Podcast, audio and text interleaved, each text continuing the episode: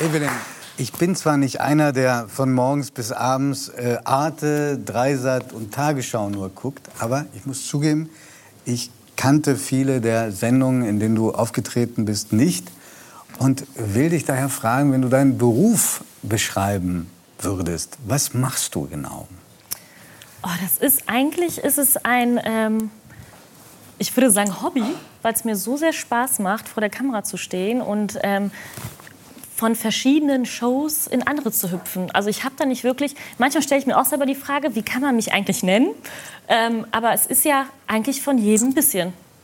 Von jedem bisschen, also ein bisschen genauer von ein was? Mi ein Mix aus, ähm, weiß nicht, aus Unterhaltung, aus, ähm, ich habe ja auch so ein bisschen Schauspielluft geschnuppert. Ähm, es ist einfach so, so ein Multi-Ding. Und wie bist du auf die Idee gekommen, so ein Reality-TV-Star zu werden?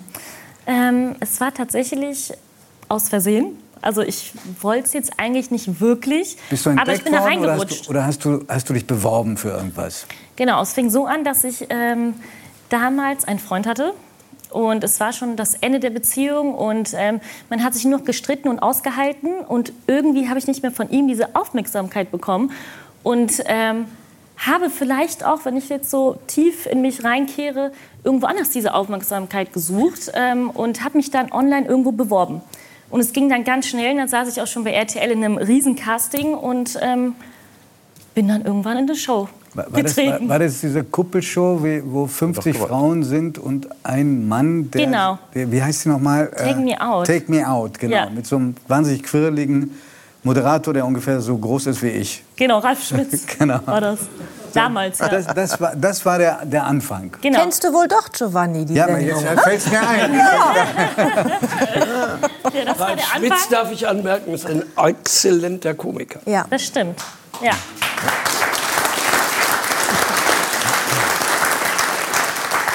Also da fing es an und dann hast du angefangen, dich weiter zu bewerben oder hast du fortgesetzt, dich zu bewerben oder kamen dann die ersten Angebote von außen? Genau, tatsächlich ähm, kam danach eine Journalistin auf mich zu ähm, und hat mich gefragt, ob ich nicht Lust hätte, weiterzumachen, weil sie mich witzig findet, unterhaltsam und dass ich ähm, vor die Kamera passe. Und ähm, in dem Moment habe ich mir gedacht, hey, das hat ja total Spaß gemacht. Schau doch mal, wie es weitergehen könnte für dich. Und ich glaube, ich hatte auch Riesenglück, dass ich dann ähm, ganz schnell in ein anderes Format reingekommen bin. Ähm, und ich war auch sehr zielstrebig, ich hatte Lust drauf. Und ich glaube, wenn du einen Beruf vom Herzen machst und da dran bleibst, dann klappt das immer. Und hattest du das Gefühl, du machst immer genau das, was du willst? Also du bleibst total selbstbestimmt, auch wenn du bei Bohlen in der Jury sitzt, im Dschungel oder bei äh, Bachelor?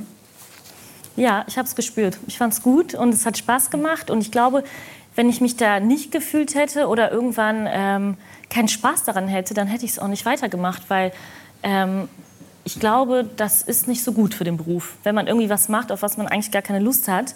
Und ähm, ja, aber es hat Spaß gemacht. Ich hatte nette Kollegen. Ich hatte ähm, klar am Anfang war es ein bisschen schwierig. Da musstest du erstmal irgendwo auch akzeptiert werden in dieser großen Welt. Ähm, und da musst du auch, glaube ich, ein hartes Fell haben, weil du dann nicht von überall irgendwie ähm, Komplimente bekommst. Was, was ist das Harte? Was, was, was ist, was einem zu schaffen machen kann? Ja, dass du, ähm, man merkt das, am Anfang zum Beispiel waren Kollegen neben dir, die dich vielleicht ähm, ja, so als Eintagsfliege gesehen haben und dich gar nicht ernst genommen haben und dich vielleicht auch gar nicht zu Wort gelassen haben in einer Sendung, in einer Show. Ähm, aber du musst halt dich da so ein bisschen, ähm, ja, ich würde mal sagen, durch, ähm, nicht durchboxen, aber vielleicht auch versuchen, ähm, ja, anzukommen. Und das habe ich einfach gemacht. Also ich habe gar nicht viel nachgedacht, so wie jetzt auch. Ich habe nur einfach gesprochen und gequatscht. Und bist du dumm angemacht worden im Laufe dieser Shows oder im Vorfeld? Ähm, dumm angemacht worden. Ja klar, gab es dann immer dieses Klischee. Ähm, ja, was, was ist denn mit ihr? Und ähm, die ist ja total dümmlich und was sie erzählt, da kommt ja nur ab und zu mal Mist raus. Aber mir war das so egal, weil ähm, ja, ich fand das jetzt gar nicht so schlimm, dass die Menschen so über mich sprechen, weil ähm, jeder, der mich kennt, der weiß, ähm, wie ich bin, was ich bin. Und ich finde, man muss sich für nichts heutzutage schämen. Und wenn man nicht studiert hat oder sonst was, ist es gar nicht schlimm. Man kann trotzdem ähm, weiterkommen im Leben. Und es heißt,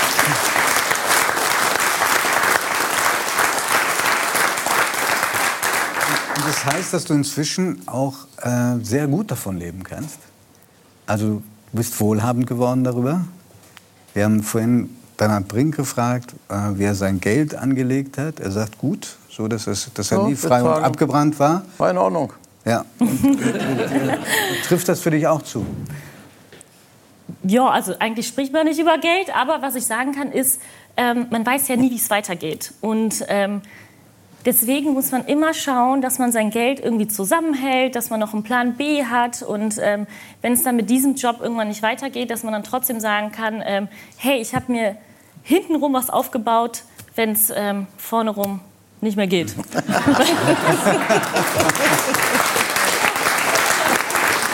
Wel- Welche, wel- welche Rolle hat äh, Geld in deiner Familie gespielt?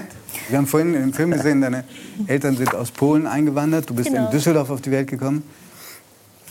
Ähm, wir hatten damals nicht so viel Geld. Meine Eltern sind ähm, rübergekommen aus Polen nach Düsseldorf, um sich hier was aufzubauen. Ähm, die waren in einem ganz kleinen Dorf in Polen, das hieß Jerzute.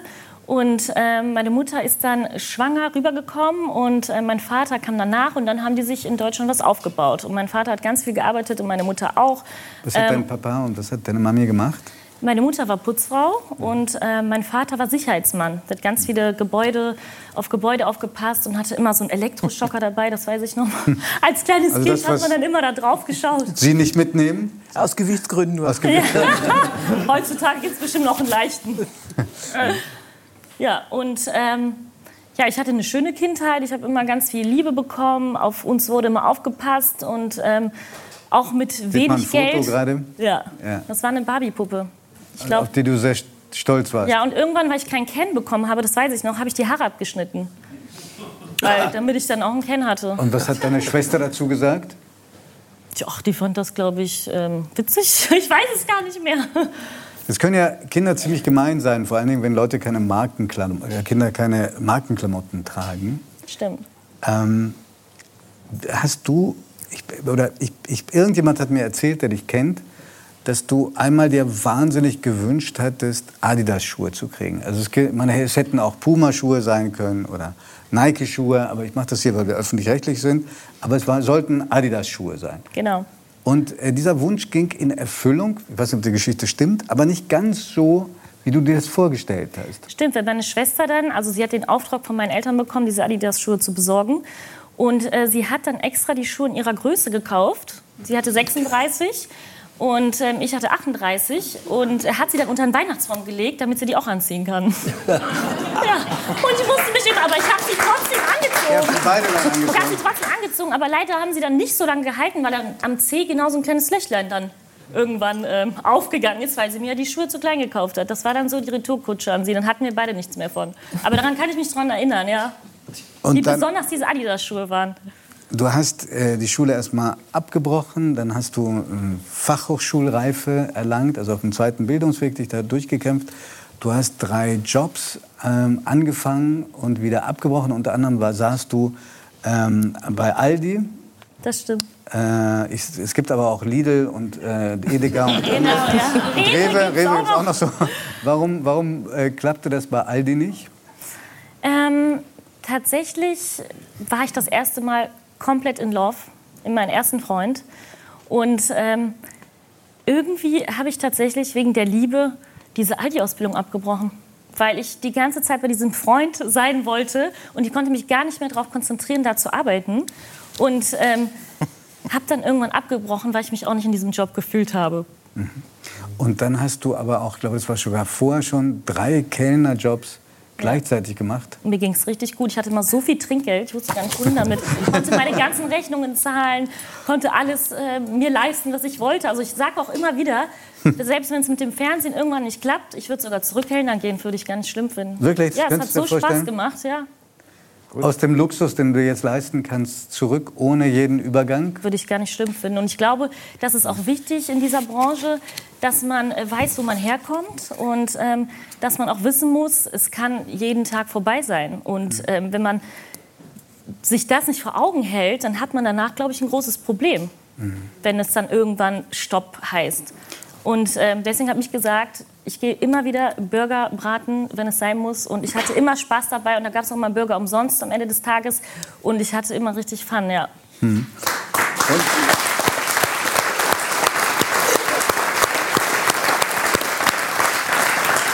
Haben deine, deine, Eltern das unterstützt, was du gemacht hast? Also ich meine jetzt nicht ähm, Aldi und die anderen Jobs, sondern als du angefangen hast, äh, im Fernsehen aufzutreten?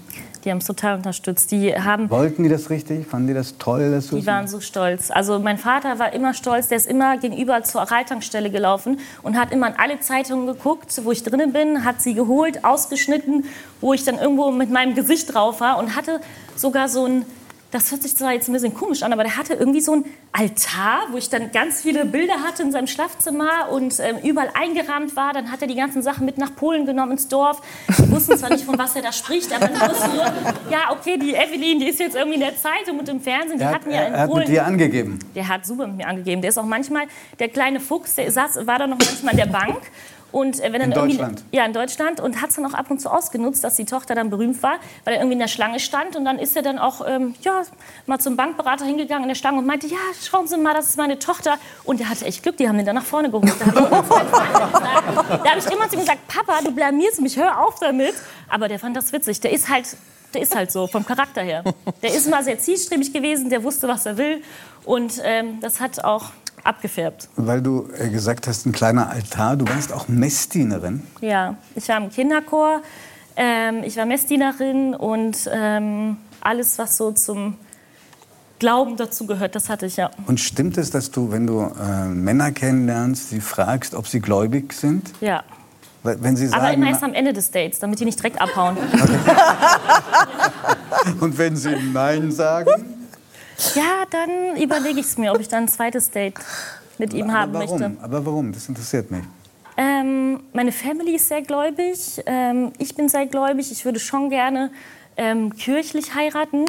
Und ich glaube, ähm, da würde es viele Streitpunkte irgendwann in der Beziehung geben. Und darauf habe ich dann von Anfang an schon keinen Bock, wenn ich schon weiß, ach, da wird dann irgendwann gestritten und dann lasse ich es lieber. Also umso älter, umso schlimmer wird es auch, umso schwieriger wird es auch. Und wenn wir dann irgendwie was nicht passt, dann ziehe ich weiter. Es gibt so viele Männer. auf der Welt.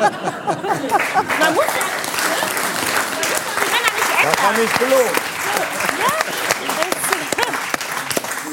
Sehr liebevoll und dankbar äh, von deinen Eltern. Ich glaube, du hast auch sehr schnell schon versucht, ihnen was zurückzugeben. Das stimmt. Ich habe, ähm, ich weiß noch, als ich irgendwie mit 13 oder 14 äh, in meinem Bett lag, in meinem kleinen Kinderzimmer. Wir hatten eine Zwei-Zimmer-Wohnung, also zweieinhalb wegen meinem kleinen Kinderzimmer. Und ähm, da habe ich die ganze Zeit schon überlegt, wie kann ich es meinen Eltern irgendwann zurückgeben. Mein Vater, der war so viel am Arbeiten, der hatte Nachtschicht, Frühschicht. Das heißt, du hast den gar nicht so viel gesehen? Ich habe den, ja, ich habe den nicht so viel gesehen, wenn wir dann in Polen waren. Ähm, sechs Wochen im Urlaub, dann ja. Aber irgendwann mit 15 hatte ich dann auch keine Lust mehr, weil Polen so langweilig dann irgendwann für mich war. Ich wollte dann eher so in den Süden ans Meer mal was anderes sehen. Äh, dann bin ich da ausgebrochen aus diesem Polenurlaub. Ähm, und meine Mutter war auch immer am Arbeiten und die haben mir immer so viel ermöglicht, die haben auf so viel verzichtet, damit wir Kinder ein schönes Leben haben. Und ähm, das war dann schon immer mein Traum, Evelyn, wenn du mal viel Geld verdienst, dann gibst du denen was zurück. Und ähm, Was hast du gemacht? ich habe denen dann ein Haus tatsächlich gekauft von meinem ersten großen Geld. Und, In der ähm, Nähe von Düsseldorf? Genau, in der Nähe von Düsseldorf. Ähm, Mitte Köln, Mitte Düsseldorf. Ich sage es jetzt nicht genau, oder man kann sich das eigentlich denken. Egal. Ähm, Und äh, genau, dann habe ich ein Haus gekauft und die waren super glücklich. Und mein Vater hatte wirklich Tränen in den Augen, ähm, weil er so stolz auf mich war. Und ähm, ich bin auch so glücklich, dass ich das so schnell und so, so kurzfristig gemacht habe, weil viele immer zu mir gesagt haben, Evelyn, warum ähm, willst du alles so schnell machen? Ja, weil man im Leben vielleicht nicht diese Zeit hat, um was zurückzugeben, das so, wegen es- Schicksalsschlägen. Dass, dass, dass äh, das Leben nicht so viel Zeit dir und deinen Eltern gegeben hat? Oh, das war so schwierig. Also ich war ein super Papa-Kind und ich habe meinen Vater überall geliebt. Ich, ich sah aus wie er, ich hatte den Charakter wie er. Er war immer witzig und lustig. Und ähm, ja, leider ähm, kam dann die Krankheit Corona und mein Vater musste dann gehen. Oh. Hm. Das Haus hat aber deine Mami behalten. Und ähm, ich kann mir vorstellen, dass es jetzt trotzdem der Ort ist, an dem du deinen Vater spürst, weil er es so geliebt hat. Das stimmt. Ich brauche einen Schluck. Entschuldigung. Äh, na, echt.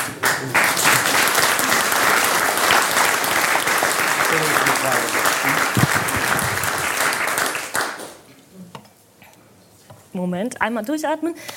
Ja, aber das Schöne war, dass ich meinem Vater wenigstens noch dieses ähm, Haus zeigen konnte und kaufen konnte. Und ähm, ich werde niemals die Sekunden vergessen, wie er da stand und gesagt hat, es fühlt sich an wie das Paradies. Wir sehen gerade ein Foto von ihm, ja. Ja. Ja. Ist nicht so lange her, deswegen bin ich noch sehr emotional. Und das Haus wird bleiben. Genau. Meine Mutter hat sehr viel Spaß. Sie haben immer ganz viel, ähm, ganz viel gepflanzt in diesem Haus. Und ähm, als sein Vater verstorben ist und die Pflanzen dann ähm, geplatzt sind, sagt man das so? Du bist ja so eine Pflanzenliebhaber. Nee? Geplatzt? Oder- Aufgeblüht meinst du? Aufgeblüht, genau. Aufgeblüht. Geplatzt. Genau, okay, alles klar. Ich wusste jetzt nicht genau, wie das heißt. Ähm, war sie auch so happy, weil, ähm, weil die das halt zusammen alles gemacht haben. Und äh, mein Vater konnte auch kein erstes Weihnachten in diesem Haus erleben. Und ähm, deswegen waren wir dann so glücklich, dass wir dieses Haus behalten haben, weil wir auch irgendwann so alle traurig waren. Und irgendwie habe ich dieses Haus dann gehasst. Irgendwann, weil ähm, ja, mein Vater quasi dann ähm, ja, vom da auch gegangen ist. Und ich hatte sogar das Gefühl, dieses Haus zu verkaufen, weil ich mich einfach nicht mehr in diesem Haus gespürt habe. Und ähm, dann haben mir ganz viele gesagt, Evelyn, mach das bloß nicht, weil deine Mutter, die liebt dieses Haus. Die haben zusammen dieses Haus quasi aufgebaut, die haben den Garten zusammen gemacht. Und es war die beste Entscheidung, dieses Haus zu behalten, weil meine Mutter so viel Spaß noch dran hat. Und ähm, ja, mein Papa lebt da drin weiter, sagen wir immer.